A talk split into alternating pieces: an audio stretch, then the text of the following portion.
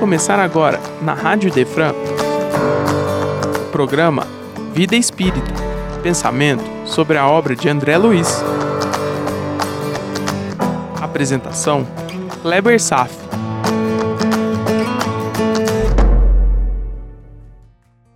Nosso Lar, capítulo 3 A Oração Coletiva, parte 2. Dando continuidade aos nossos estudos, no encontro anterior, examinamos fenômenos de materialização de pétalas que foram manifestações espirituais durante a prece coletiva, exercendo influência em todos os participantes no recinto de oração. Então, aprofundamos um pouco mais os estudos sobre a qualidade da prece a partir do capítulo 27 do Evangelho segundo o Espiritismo. André Luiz estava enfraquecido e se alimentava para renovar as suas forças. Por isso, iniciamos uma série de estudos novos sobre características da matéria, sobre o princípio material e o princípio inteligente. Iniciamos o conhecimento sobre as características do perispírito, sem ter pretendido esgotar, encerrar o tema. Foi apenas uma introdução. Teremos hoje, no capítulo seguinte, a continuação dos estudos a respeito das propriedades do perispírito. Essa introdução, inexoravelmente, nos levou a examinar novos conceitos doutrinários sobre os três princípios universais que constituem absolutamente tudo que existe: o princípio material, o princípio espiritual e, acima de tudo, Deus, a causa primária de todas as coisas. E antes de mergulharmos neste palpitante tema, também conversamos sobre a natureza do conhecimento, como ele nos é revelado, a contribuição da ciência, mas principalmente a supervisão de Deus sobre as verdades que nos são reveladas na medida certa, para que não nos percamos ou mesmo venhamos a nos destruir. Vamos aprofundar agora um pouco mais sobre os princípios material e espiritual, a partir do Livro dos Espíritos, no capítulo 2, sobre elementos gerais do universo. No subtítulo Espírito e Matéria. Questão 21. A matéria existe desde toda a eternidade como Deus ou foi criada por Ele em dado momento? Resposta: Só Deus o sabe. Há uma coisa, todavia, que a razão lhe deve indicar. Deus nunca esteve inativo. Por mais distante que se imagine figurar o início de sua ação, poderíamos concebê-lo ocioso um momento que seja? Quando falamos que Deus criou o universo, na verdade, falta em nossa linguagem o verdadeiro significado da palavra criação. Ainda não despertamos qualidades e aptidões para obter o entendimento sobre as coisas, o suficiente para elaborar tamanha abstração. O que, que é criação? Escapa aos nossos raciocínios o que profundamente significa criação. Quer tentar? Vamos lá. Feche os olhos e imagine agora mesmo Deus criando algo. Não consegue, né? Nos falta desenvolver novos sentidos. A matéria e suas propriedades intrínsecas, como gravidade, frequência, movimento, etc., é uma realidade. Não que a matéria se movimente por si só, mas porque se move por vontade de Deus, que nunca fica sem atividade. Guarde bem isso. A mente divina empresta e sustenta todas as propriedades intrínsecas da matéria. Quando você estuda ciências, na verdade, está estudando as manifestações visíveis a você das poderosas e insondáveis forças da mente de Deus. Essa ideia é espetacular. Poderemos mesmo ousar fazer o seguinte raciocínio: se Deus ficasse inativo por um milésimo de segundo, o caos se instalaria no universo a partir de um desarranjo de suas forças. Não é panteísmo que estou dizendo, pois a matéria está fora de Deus. Matéria é sua criação, não faz parte dele. Mas o que sustenta a matéria e suas propriedades depende da permanente ação da sua vontade. E segue Kardec. Questão 22. Define-se geralmente a matéria como o que tem extensão, o que é capaz de nos impressionar os sentidos, o que é impenetrável. São exatas essas definições? Resposta: Do seu ponto de vista, elas são porque você não fala senão do que conhece. Mas a matéria existe em estados que ignora. Pode ser, por exemplo, tão etérea e sutil que nenhuma impressão causa aos seus sentidos. Contudo, é sempre matéria. Para você, porém, não seria. Isaac Newton afirmou a lei da impenetrabilidade da matéria quando proferiu que dois corpos não podem ocupar o mesmo espaço ao mesmo tempo.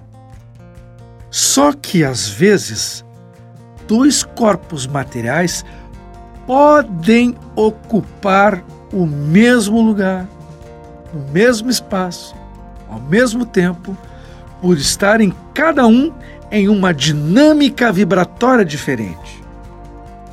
Uma está expressa na forma e a outra como fluidos sutis dentro da primeira. Provavelmente, vários corpos podem ocupar o mesmo espaço ao mesmo tempo, por esse mesmo princípio. A escala da evolução da matéria é muito extensa, muito além da capacidade humana de entender. A ciência está à procura do elemento primitivo da matéria, de onde partiram todos os outros. O átomo de Aristóteles já perdeu seu posto de elemento indivisível primordial há muito tempo. Esse elemento primordial está muito e muito longe das cogitações humanas. O que a mais avançada física concebe é apenas uma sombra comparada ao que não concebe. Desconhecemos muito e muito mais do que conhecemos das coisas. O homem nem sequer imagina o que desconhece. Como o primeiro Homo sapiens, há 300 mil anos atrás, não imaginaria a internet. Essa imagem está mais próxima da nossa pequeneza do que da grandeza de Deus. É mais fácil concebermos a nossa pequeneza do que imaginarmos a grandeza de Deus. Captou? Segue Kardec. Questão 22a. Que definição podeis dar da matéria? Resposta: A matéria é o laço que prende o espírito. É um instrumento de que o espírito se serve e sobre o qual, ao mesmo tempo, exerce a sua ação. Tudo no mundo material e espiritual se encadeia. Uns estão ligados aos outros por fios tenuíssimos, imperceptíveis aos homens e que a própria ciência desconhece. Porém, a informação sutil dada aqui é o laço que prende o espírito.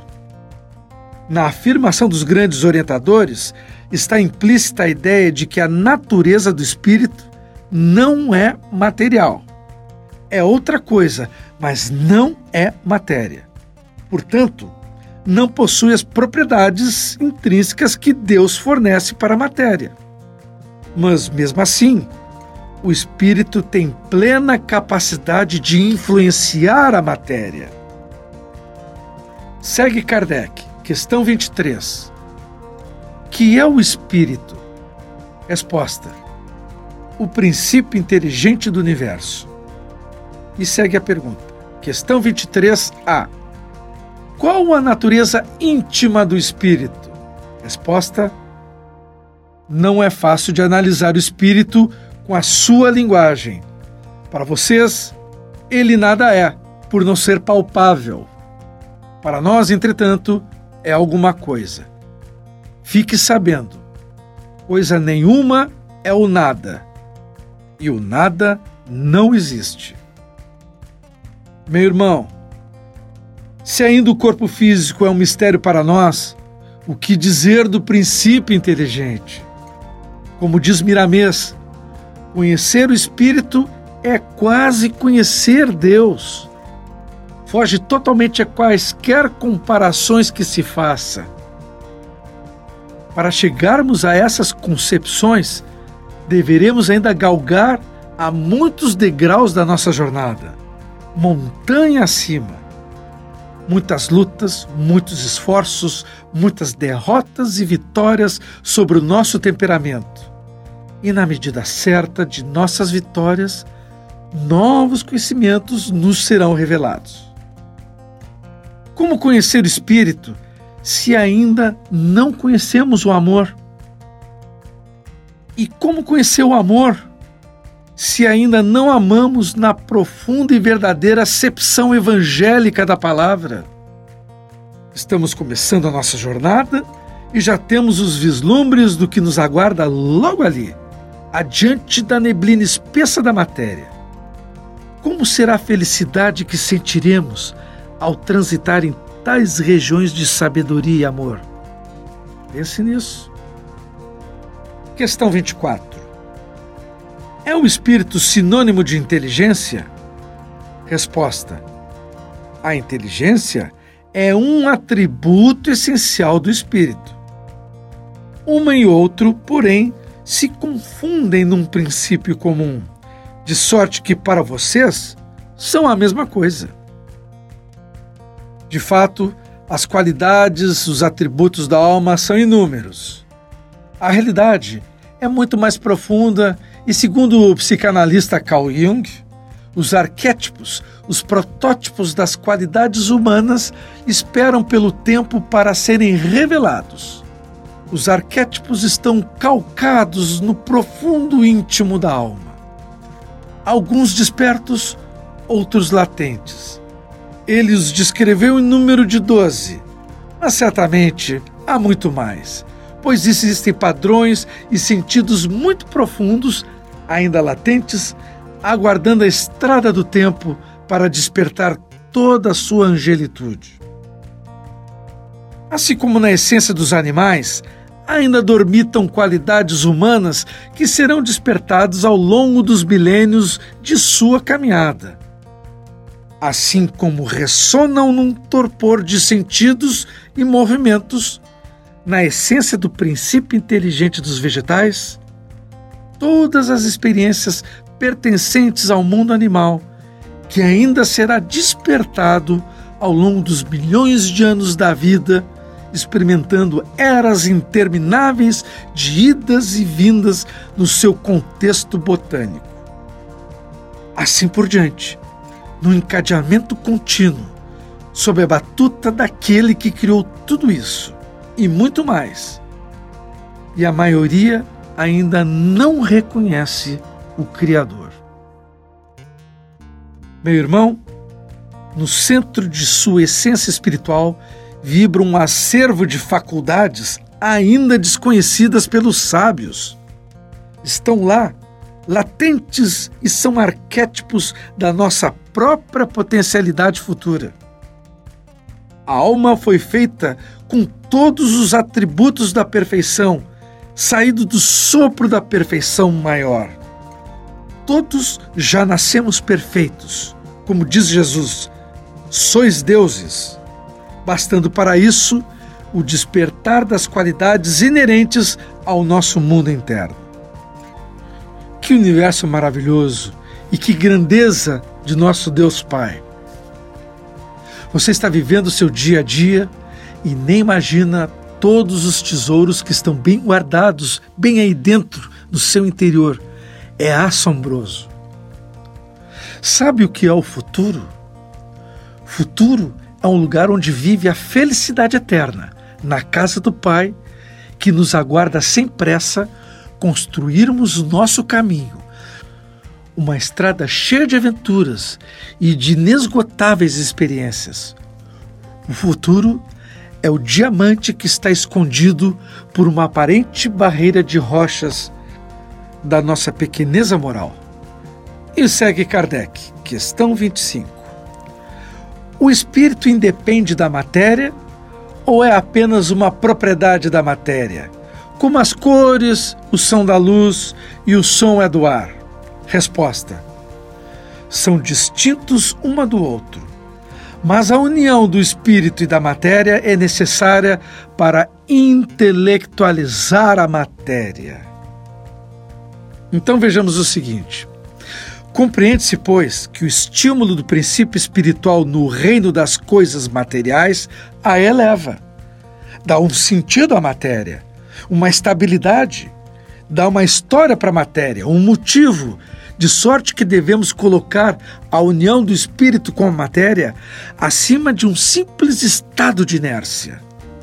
A matéria é serva do espírito em todos os ângulos da criação. É um instrumento do qual o princípio inteligente se serve como condição ao seu aprendizado. Mas insisto, para que fique muito claro: espírito é espírito, matéria é matéria. São princípios absolutamente distintos um do outro, cada qual com as suas leis específicas, e o espírito tendo uma ascendência sobre a matéria. Questão 25A. Essa união é igualmente necessária para a manifestação do espírito? Resposta: É necessária, porque vocês não têm organização apta a perceber o espírito sem a matéria. A isso não são apropriados os seus sentidos. Acompanhe a leitura de uma passagem do Novo Testamento e veja como você poderá ter uma melhor compreensão das palavras de Jesus no Evangelho de João, capítulo 3, versículos 6 a 12. O que foi gerado da carne é carne, e o que foi gerado do espírito é espírito. O Espírito, como vento, sopra onde quer. Ouves a sua voz, mas não sabes de onde vem nem para onde vai. Assim é todo aquele que foi gerado do Espírito. E perguntou Nicodemos: Como pode ser isso? E disse Jesus: Você é mestre em Israel e não entende essas coisas? Lhe asseguro que nós falamos do que conhecemos e testemunhamos do que vimos. Mas mesmo assim, vocês não aceitam o nosso testemunho. Eu lhes falei das coisas terrenas e vocês não creram. Como crerão se lhes falar das coisas celestiais? Confira com calma João capítulo 3, versículos 6 a 12. Como aos poucos vai dando um sentido a você. E por enquanto encerrarei a primeira parte desse estudo sobre o espírito e a matéria, para concluir no próximo capítulo intitulado O Médico Espiritual, que eu vou começar na outra semana. Virá bem a calhar o tema e eu tenho certeza que vai ser de bom proveito. E vamos retornar ao capítulo 3, analisando um novo aspecto, um momento em que começo a pensar em política temos a descrição de uma cena no momento da prece coletiva durante o crepúsculo em nosso lar. No centro do evento, um ancião cercado de 72 figuras de relevo. Este ancião é o governador de nosso lar. Ele certamente não foi eleito por voto popular e nem por um golpe de Estado. Agora a situação aqui é outra. Agora, aqui, estamos diante da hierarquia ditada pela meritocracia. Quem administra a cidade tem ascendência moral e intelectual sobre todos os cidadãos. E sabemos sobre essas qualificações hierárquicas não pelo motivo de que os espíritos tenham currículos descritivos. Isso não acontece por lá. Os valores morais e todas as experiências vividas, acumuladas, ficam como impressas, sabe onde? Claro, no perispírito. Não há como esconder pensamentos e intenções por trás de máscaras da hipocrisia, como normalmente acontece entre nós por aqui. Não fazemos a leitura das pessoas pelo que dizem ou pelo que lemos em seus currículos. Simplesmente o Espírito se mostra como é de verdade, pelas manifestações externas perceptíveis em seu perispírito. Não há como enganar. Tudo está explicitamente exposto. Quanto mais evoluído o espírito, mais facilmente ele faz a leitura psíquica de outros espíritos, como veremos em breve. Consequentemente, o governador de nosso lar realmente merece estar em seu posto devido às suas conquistas, seus méritos e sua envergadura moral. A essa incumbência de dirigir uma cidade espiritual é designada por decisões tomadas por espíritos que vivem em regiões bem acima da esfera espiritual de nosso lar. Está começando a entender algumas sutilezas que diferenciam os nossos mundos? Outro fenômeno que ocorreu diante dos olhos de André Luiz e que é muito comum em certas esferas foi a queda de pétalas de flores fluídicas sobre toda a assembleia presente. São pétalas que imediatamente se diluíam ao tocar do perispírito dos assistentes, transmitindo uma sensação de bem-estar em todos os que assimilavam são as consequências naturais da prece erigida por todos os participantes daquele momento. Saiba que se todos os espíritos participantes daquele evento se enxergavam mutuamente naquele ambiente, apenas muito pouco deles, os portadores de caráter moral mais elevado, também estavam percebendo a presença de espíritos superiores presentes no alto, vamos dizer assim, por falta de um melhor vocabulário. Esses seres elevados que inundam com a magnetização de bem-estar e paz as pétalas que caem sobre todos os presentes. Nem todos os espíritos enxergam uns aos outros na erraticidade. Isso é um fato. Lá, no mundo espírita, quem está acima, o ser moralmente o mais elevado, percebe quem está abaixo. Porém, o contrário não acontece. É isso aí. Está lembrado que foi assim com André Luiz lá no umbral? Quando ele apenas percebeu a presença do ministro Clarencio, após dar um salto de qualidade vibracional em seus pensamentos, causando uma mudança na fisiologia do seu perispírito? Pois é, Clarencio estava lá o tempo todo a seu lado, mas André não enxergava e assim por diante. O governador de nosso lar verá espíritos até um certo nível possibilitado pela sua capacidade moral de elevação. A partir de certo ponto, não mais perceberá quem esteja muito mais acima, vibrando num padrão de elevação muito expandido aos seus sentidos desenvolvidos até um certo ponto. E onde termina essa escala ascendente? Até que grau de elevação um ser pode chegar? Hum, vou deixar sem resposta no momento. Será um bom exercício você pensar um pouco também. E vamos encerrar hoje com mais uma poesia, falando de matéria e alma. Veja essa pérola que pincei do Parnaso de Além Túmulo para você.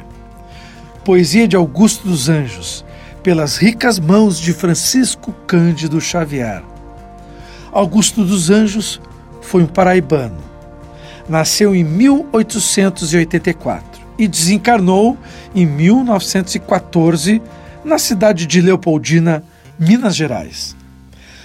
Quando escreveu esse poema, se posicionou como um encarnado iludido, em furiosa busca de entender a alma, mas do ponto de vista de um mundo materialista, como um catedrático em psicologia passou uma vida em uma busca inconsolável e não encontrou respostas, justamente porque a alma é feita de outro princípio, não material, como estudamos.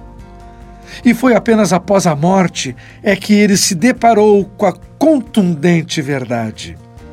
Ouçamos Augusto dos Anjos narrar o poema Alma. Feche os olhos e ouça.